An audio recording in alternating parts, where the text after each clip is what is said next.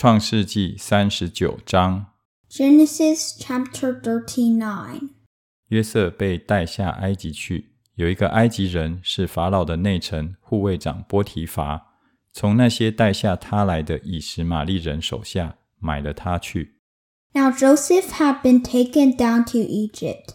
Potiphar, an Egyptian who was one of Pharaoh's officials, the captain of the guard, brought him from the Ishmaelites who had taken him there. 约瑟住在他主人埃及人的家中，耶和华与他同在，他就百事顺利。 The Lord was with Joseph, so that he prospered, and he lived in the house of his Egyptian master.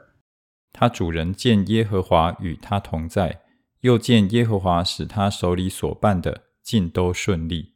When his master saw that the Lord was with him, and that the Lord gave him success in everything he did, 约瑟就在主人眼前蒙恩，伺候他主人，并且主人派他管理家务，把一切所有的都交在他手里。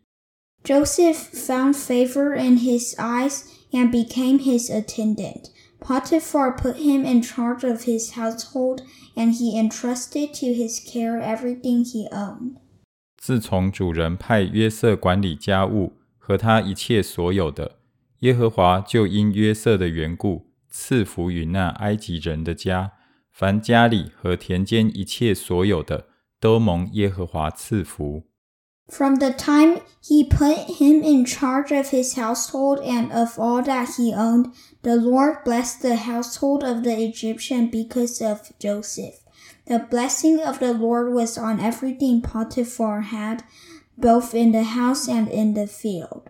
波提乏将一切所有的都交在约瑟的手中，除了自己所吃的饭，别的事一概不知。约瑟原来秀雅俊美， So Potiphar left everything he had in Joseph's care. With Joseph in charge, he did not concern himself with anything except the food he ate.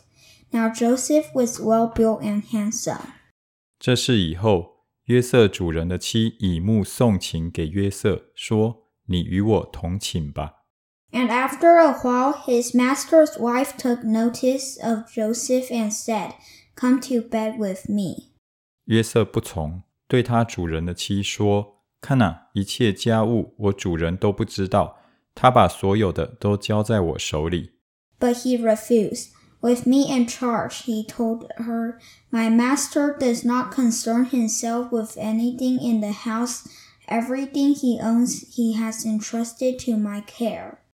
在这家里没有比我大的，并且他没有留下一样不交给我，只留下了你， 因为你是他的妻子。我怎能做这大恶得罪神呢？” No one is greater in this house than I am. My master has withheld nothing from me except you, because you are his wife.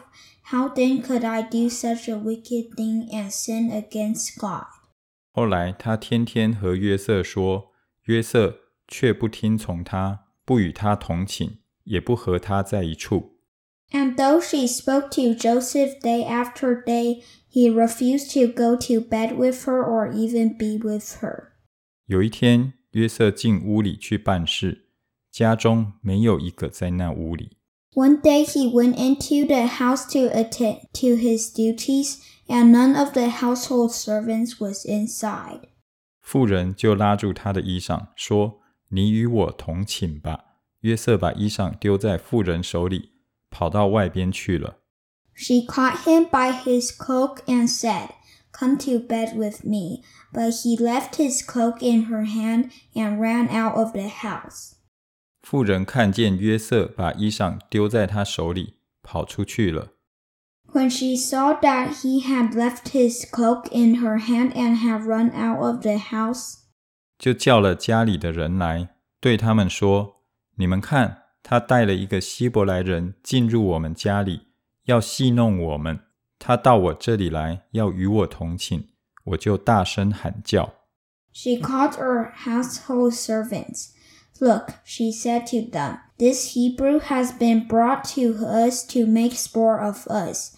He came in here to sleep with me, but I screamed. 他听见我放声喊起来，就把衣裳丢在我这里，跑到外边去了。When he heard me scream for help, he left his cloak beside me and ran out of the house. 妇人把约瑟的衣裳放在自己那里，等着他主人回家。 She kept his cloak beside her until his master came home. 就对他如此如此说：“你所带到我们这里的那希伯来仆人进来要戏弄我。 Then she told him this story That Hebrew slave you brought us came to me to make sport of me.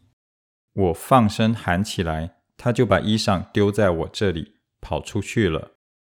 But as soon as I screamed for help, he left his cloak beside me and ran out of the house. 约瑟的主人听见他妻子对他所说的话，说：“你的仆人如此如此待我。”他就生气。 When his master heard the story his wife told him, saying, This is how your slave treated me, he burned with anger. 把约瑟下在监里，就是王的囚犯被囚的地方。于是约瑟在那里坐监。 Joseph's master took him and put him in prison, the place where the king's prisoners were confined. But while Joseph was there in prison, 但耶和华与约瑟同在，向他施恩，使他在司狱的眼前蒙恩。The Lord was with him; he showed him kindness and granted him favor in the eyes of the prison warden. 司狱就把监里所有的囚犯都交在约瑟的手下，他们在那里所办的事都是经他的手。So the warden put Joseph in charge of all those held in the prison and he was made responsible for all that was done there. 凡在约瑟手下的事，司狱一概不查，因为耶和华与约瑟同在，耶和华使他所做的尽都顺利。The warden paid no attention to anything under Joseph's care because the Lord was with Joseph and gave him success in whatever he did.